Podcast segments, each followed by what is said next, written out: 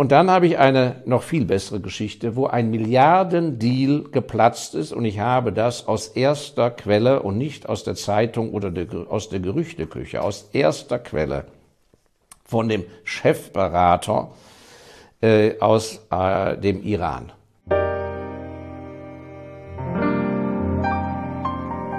Es ist Freitagmorgen, hier ist Markus Eldesser. Vielen Dank für Ihre Zeit und Aufmerksamkeit. Liebe Investorinnen, liebe Investoren, liebe Freunde des unabhängigen Kapitals und eines selbstbestimmten Lebens. Ja, heute mal kein Thema zur Börse, mehr so ein kleiner äh, Mentorengedanke aus unserer Mentorenreihe, nämlich das Thema Ausland.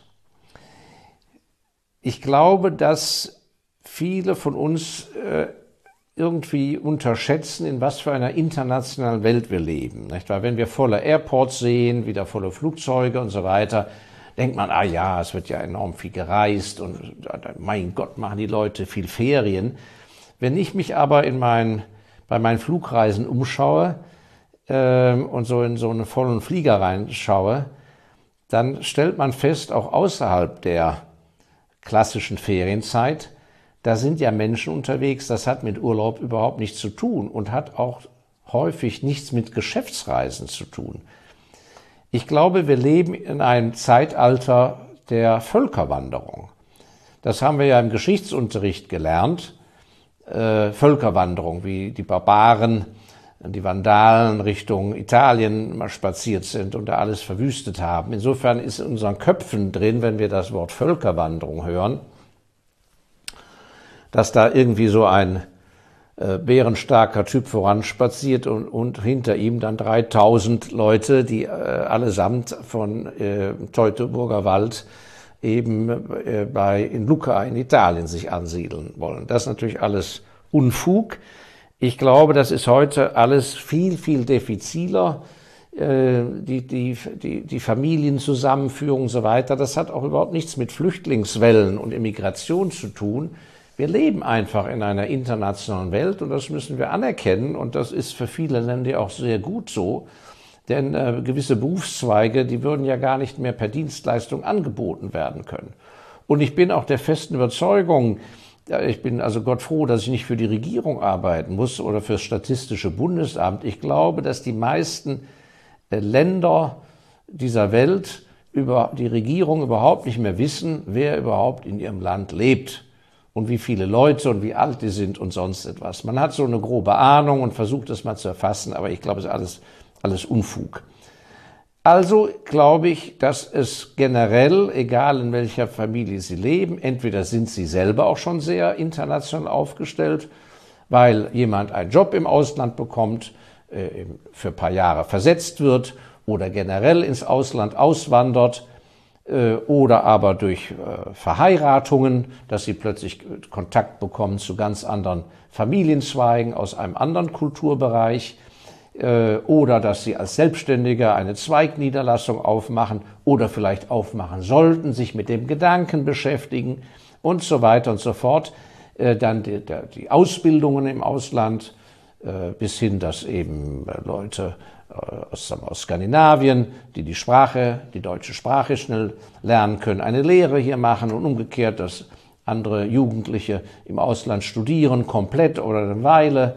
Ich habe einen Bekannten, der ist ein begnadeter Hürdenläufer, der hat äh, ein komplettes Bachelorstudium in Texas bekommen für ein komplettes äh, Bachelorstudium, wieder ein Stipendium weil er eben ein so guter Hürdenläufer ist und das College will das haben. Also das sind alles keine Einzelfälle. Das heißt also, das Thema Ausland und ausländische Kultur, äh, andere Umgangsformen sind sehr wichtig und ich möchte Sie einfach sensibilisieren mit ein, zwei kleinen Erzählungen, wie wichtig das ist, sich darauf vorzubereiten oder sich fit zu machen oder zumindest sehr bewusst zu sein, sobald man sein Heimatland verlässt, ja, selbst wenn man die Sprache gut verstehen kann, dass es eben Unterschiede gibt und dass man schnell äh, Schaden nimmt oder ins Fettnäpfchen tritt und so weiter und so fort, wenn man sich dieser Sache nicht bewusst ist. Da gibt es natürlich zwei Gebiete, wo man, womit man sich sehr helfen kann. Das eine ist, es gibt eine ganze Reihe Bücher. Wenn Sie also wissen, Sie haben demnächst viel in Belgien zu tun, ja, äh, dann würde ich empfehlen, gehen Sie mal äh, eben äh, in die entsprechenden Buchseiten und schauen Sie, ob es da nicht sozusagen äh, ein, ein, ein Tippgeberbuch gibt, was weiß ich, wie verhalte ich mich in Belgien richtig oder die, die Belgier sind auch ein Volk oder äh, Geschäfte machen in Belgien. Ich glaube, da gibt es eine ganze Reihe Buchreihen. Äh, wir, wir, wir stellen, glaube ich, auch einen Link unter das Video zu ein, zwei Büchern, die nur exemplarisch eben dann genannt sind. Also es lohnt sich ganz bestimmt. Aber es gibt auch darüber hinaus dann ins Humorvolle gehen. Ich habe zum Beispiel antiquarisch hier, ich weiß nicht, ob man das gut sehen kann, ein kleines Büchlein, was ich schon sehr lange habe. Und das heißt übersetzt 102 Dinge, äh, die man in England macht. Ja, und da sind lustige Sachen drin, wie äh, man sagt zum Beispiel mal einen Spaziergang mit einem englischen Setter, also einem englischen Hund zu machen, ja. Oder äh, was weiß ich, was ist hier? ja, einmal äh, in, in, in ein gewisses Konzert gehen und so weiter. Also englische Gepflogenheiten, äh, die jetzt mit Geschäft und Bildung so nichts zu tun haben, aber damit sie sozusagen, wenn sie im Land sind, auch wirklich den, den, den, die Kultur viel besser erfassen können. Und da sind sehr kreative Dinge drin. Also ich glaube, da gibt es eine Vielfalt. Das andere ist natürlich, dass heute über YouTube Sie bestimmt auf äh, sehr gute Leute stoßen können, die in einem gewissen Land Auslandserfahrung gesammelt haben, die darüber berichten, wie war mein Jahr in Chile oder in Paraguay. Ich würde mir so Sachen live anhören, weil das ist dann keine Theorie. Äh, da müssen Sie auch nicht stundenlang ein Buch lesen oder tagelang, sondern das ist kurz und knapp. Und da kriegen Sie sozusagen First-Hand Experience vor Ort, welche guten und schlechten Erfahrungen die gemacht haben und alle möglichen anderen Berichte über äh, Internet. Und das andere ist, dass natürlich früher es sehr aufwendig war, so eine Grundkenntnis an Sprache sich anzueignen. Entweder mussten sie in ein Sprachinstitut gehen und einen Kursus belegen, einen Crashkurs, oder sie mussten einen teuren Privatlehrer engagieren, je nachdem, wenn der oder hat der Arbeitgeber bezahlt. Das ist heute ja alles viel, viel leichter und zeitlich flexibler. Wir haben einen Verwandten, der hat in Vorbereitung seines halbjährigen Praktikums in Schweden, hat er eben über Internet eine ganz flexible Plattform gefunden, wo er einen Privatlehrer hatte und der zur Verfügung stand, wann immer er Zeit hatte und das Ganze sehr erschwinglich. erschwinglich. Und äh, ich würde generell, auch wenn Sie mit Englisch prima durchkommen in dem Land, sehr empfehlen, sich vorbereitend mit Sprachkenntnisse zu beschäftigen. Ich selber bin nicht sehr sprachtalentiert, aber es gibt einfache äh, Kniffe und Tricks. Und alleine, wenn Sie eben, wie gesagt, einen gewissen zeitlichen Vorlauf haben, wenn Sie sich angewöhnen würden, pro Woche zehn Vokabeln anzutrainieren, ja, dann haben Sie, wenn Sie das über sechs Wochen machen, 60 Wörter. Und das hilft schon ganz schön weiter oder 100 Wörter. Wörter aber, die so für den Alltag nützlich sind. Ja, was kostet das? Wohin geht das? Wie viel Uhr ist es? Und so weiter und so fort. Also man kann viel mehr tun, ohne dass man seinen Alltag da schwer belastet. Ja, warum erwähne ich dieses äh, Thema heute?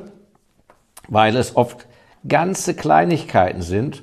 Und gerade wenn man aus einem sehr großen Land kommt wie Deutschland, äh, das ja auch äh, sozusagen äh, in, in vielen Bereichen äh, stolz ist auf die Errungenschaften in der Kultur oder in der Automobiltechnik und so weiter, habe ich oft beobachten können, dass unerfahrene Menschen, äh, warum auch immer, doch sehr ja unbedarft aufgetreten sind und ja eine gewisse äh, auch vielleicht überheblich. Und da habe ich im, im Geschäftsleben also wirklich allerschlimmste Fälle erlebt, wo eben auch die Geschäfte vermasselt wurden durch ein poltriges, unsensitives Auftreten von sehr gestandenen Managern, die einfach es nicht für nötig befunden haben, sich mal mit einem kleineren Land oder mit Menschen, die aus, von kleineren Firmen dort kamen, äh, mit einer eher arroganten oder äh, überheblichen Haltung da in, in die Verhandlungen gegangen sind. Und so Kleinigkeiten, zum Beispiel die Bedeutung einer Visitenkarte. Es gibt Länder, da ist die Art und Weise, wie man eine Visitenkarte überreicht, von äußerster Wichtigkeit. Da muss die Visitenkarte mit zwei Händen an den Ecken angefasst werden, so rumgedreht, dass die Gegenseite es sofort lesen kann und der Empfänger schaut dann drauf, also das wären dann ja auch Sie, wenn Ihnen eine korrekt gegeben wird, dann steckt man die nicht einfach in die Tasche und sagt, ja, ja, vielen Dank, ja, sondern dann muss man draufschauen und sagen, aha, ja, aha, General Manager, sehr gut, oder Firma so und so, ah, sehr bekannte Firma, ja. Das sind einfach jahrhundertelange Gepflogenheiten und wer die missachtet, äh, ist ganz schlimm. Und ich habe den Fall erlebt, dass in einer Sitzung ähm, der Großmufti aus Deutschland, der die Riesenfirma vertrat, also ein durchaus auch gebildeter Mensch, dass der mit der nachher in der Sitzung äh, mit der Visitenkarte von seinem Gegenüber und er war der Inhaber der Firma, so mit der Visitenkarte nervös darum spielte und nachher unbedacht sich den Fingernägel, den Fingernagel putzte mit der Ecke der Visitenkarte des Gegenüber. Ich kann Ihnen sagen, tödlich, tödlich, sowas ist nicht mehr zu reparieren.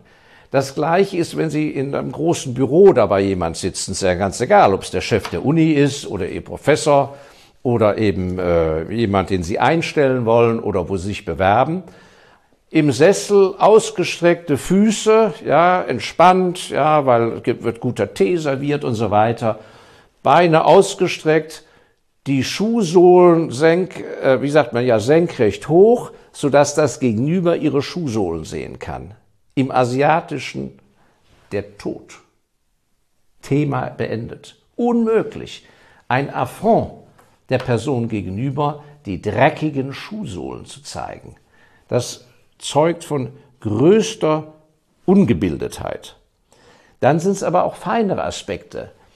In vielen Ländern ist die Hierarchie in einer Familie ganz entscheidend. Wir in gewissen Ländern in Europa sind gewohnt, dass wir sozusagen sehr egalitär, äh, jeder, der am Tisch sitzt, hat was zu sagen und so weiter und so fort. Nein, es gibt Länder, da ist ganz entscheidend, ob einer Sohn Nummer eins ist, Nummer zwei oder Nummer drei.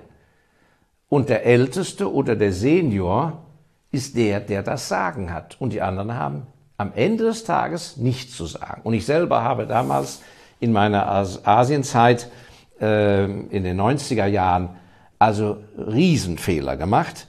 Äh, kleine Geschichte, ich musste oft nach Indonesien ein- und ausfliegen hatte mit einem sehr großen Nahrungsmittelhersteller zu tun, wo fünf Brüder beschäftigt waren aus der Eigentümerfamilie, alle im Management. Und äh, ich habe genau mit dem richtigen Mann verhandelt, nämlich der für Exportgeschäft zuständig war. Wir verstanden uns prima, ganz toll, äh, viele Treffen und so weiter. Aber geschäftlich kam nichts bei raus. Es war immer sympathisch, nett, wir gingen essen und so weiter und so fort. Bis schließlich nach zwei Jahren ich auf dem Trichter kam oder mir Leute geholfen haben, ich weiß es gar nicht mehr, das war Sohn Nummer vier. Und der Sohn Nummer eins, der älteste, war eben der Generaldirektor und der Chef der Exportabteilung, Sohn Nummer vier, mit dem ich zu tun hatte, hatte letzten Endes überhaupt keine Durchsetzungsmacht. Und mein Fehler war, dass ich nicht darauf gedrungen habe, lass uns mal zu deinem Big Boss Bruder gehen und mit dem sitzen wir zusammen und wenn der das versteht und abnickt, dann ist auch die, das, die Bahn frei. Und offensichtlich, entweder fühlte sich mein Gegenüber so Nummer vier gebauchpinselt, dass ich ihm so viel Zeit gewidmet habe, oder er war sich, er hat sich geschämt, mir zu sagen, hör zu, also du warst jetzt so oft hier, äh, du musst jetzt mal alleine zu meinem großen Bruder und den kennenlernen. Wie auch immer, ganz wichtiger Punkt. Und dann habe ich eine noch viel bessere Geschichte, wo ein Milliardendeal geplatzt ist und ich habe das aus erster Quelle und nicht aus der Zeitung oder der, aus der Gerüchteküche, aus erster Quelle von dem Chefberater äh, aus äh, dem Iran. Es ging um ein Riesendeal, die Ansiedlung einer Fabrikationsanlage und da waren die Interessen zwischen Deutschland, Frankreich und anderen Ländern, wurden also in großem Stil verhandelt. in Milliardengröße. Und letzten Endes ist der Deal für die eine Seite geplatzt wegen mangelnder Vorbereitung bei einer Ansprache, die er zu halten hatte, im Land selber, im Iran. Äh, überhaupt kein Feingefühl, was in welcher Art mit Humor oder nicht Humor, wie so eine Rede da aufzuziehen ist. Und das Allertollste war, dass obendrauf noch ein ganz wertvolles Gastgeschenk war also ein bestimmtes Buch, was in der Landessprache dann als Geschenk überreicht werden sollte. Und dieser Chefberater hatte das organisiert und so weiter und irgendwie anfertigen lassen. Und äh, es stellte sich Folgendes raus. Äh, er hatte so ein Gefühl und sagte, aha, äh, rief das Chefsekretariat an, ist denn das Buch fertig, dass wir es auch mitnehmen? Äh, wir fliegen ja bald äh, rüber und so weiter. Ja, ja, es liegt schon hier, ist alles wunderbar. Und dann sagte er, ja, ja, irgendwie, ich komme noch mal vorbei, ich gucke mir das Buch doch selber an. Und da ging er vorbei, schlägt das Buch auf und er wäre beinahe in Ohnmacht gefallen, weil das Buch war in Arabisch. Und dann sagte er, sagen Sie mal, sind Sie denn wahnsinnig?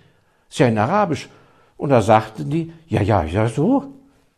Ist doch klar, wir fliegen doch in das Land. Und dann sagte er, wissen Sie eigentlich, dass im Iran Farsi gesprochen wird? Das wäre so gewesen, als wenn jemand nach Deutschland anreist, um ein Hauptgeschenk zu machen und verfasst das in Schwedisch. Also alleine diese mangelnde, und das war auf allerhöchster Management-Ebene, ja, das zeigt, dieses überhaupt keine Antenne zu besitzen oder überhaupt keine, die Engländer sagen Effort, also sich keine Mühe zu geben. Wie könnte das denn da sein? Das ist also ein ganz wichtiger äh, Punkt. Äh, äh, das waren mal so ein, zwei Beispiele dafür. Ähm, ich habe aber noch zwei weitere Punkte, die ich gerne anbringen möchte, so auch äh, mit, mit einem leichten humorvollen Unterton. Wenn Sie in einem Land also zu tun haben, Sie sind dann da, haben gutes Verständnis für alles, ist es ganz, ganz wichtig, dass Sie lernen, die Menschen einschätzen zu können.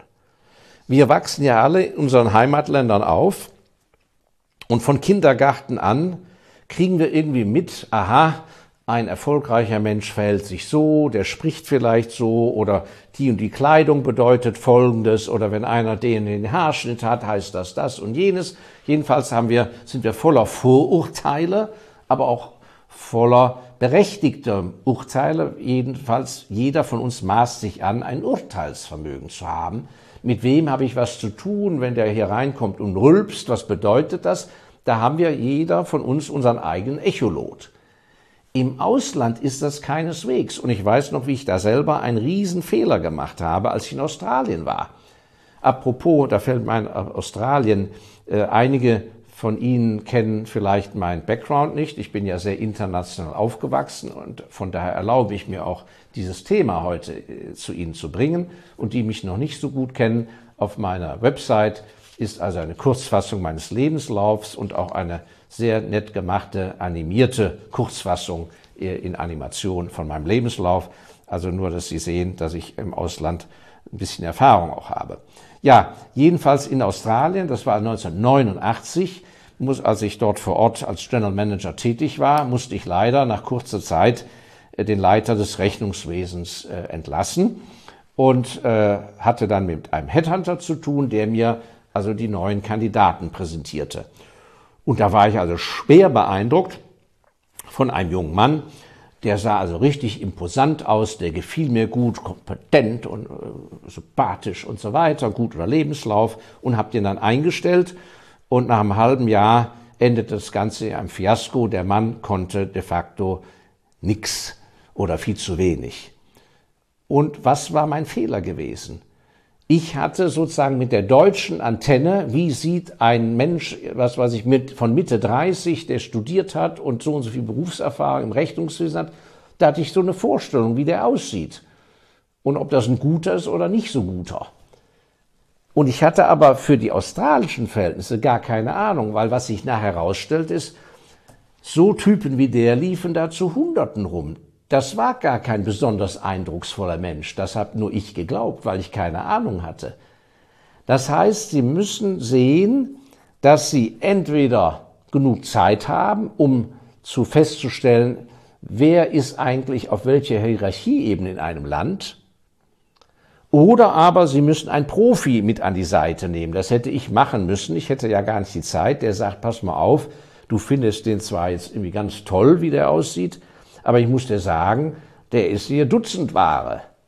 Ja, und du wolltest dir keine Dutzendware haben auf dem Job. Ja, und als äh, Abschlenker, äh, Ab Abschwenk in dem gleichen Thema gilt es auch.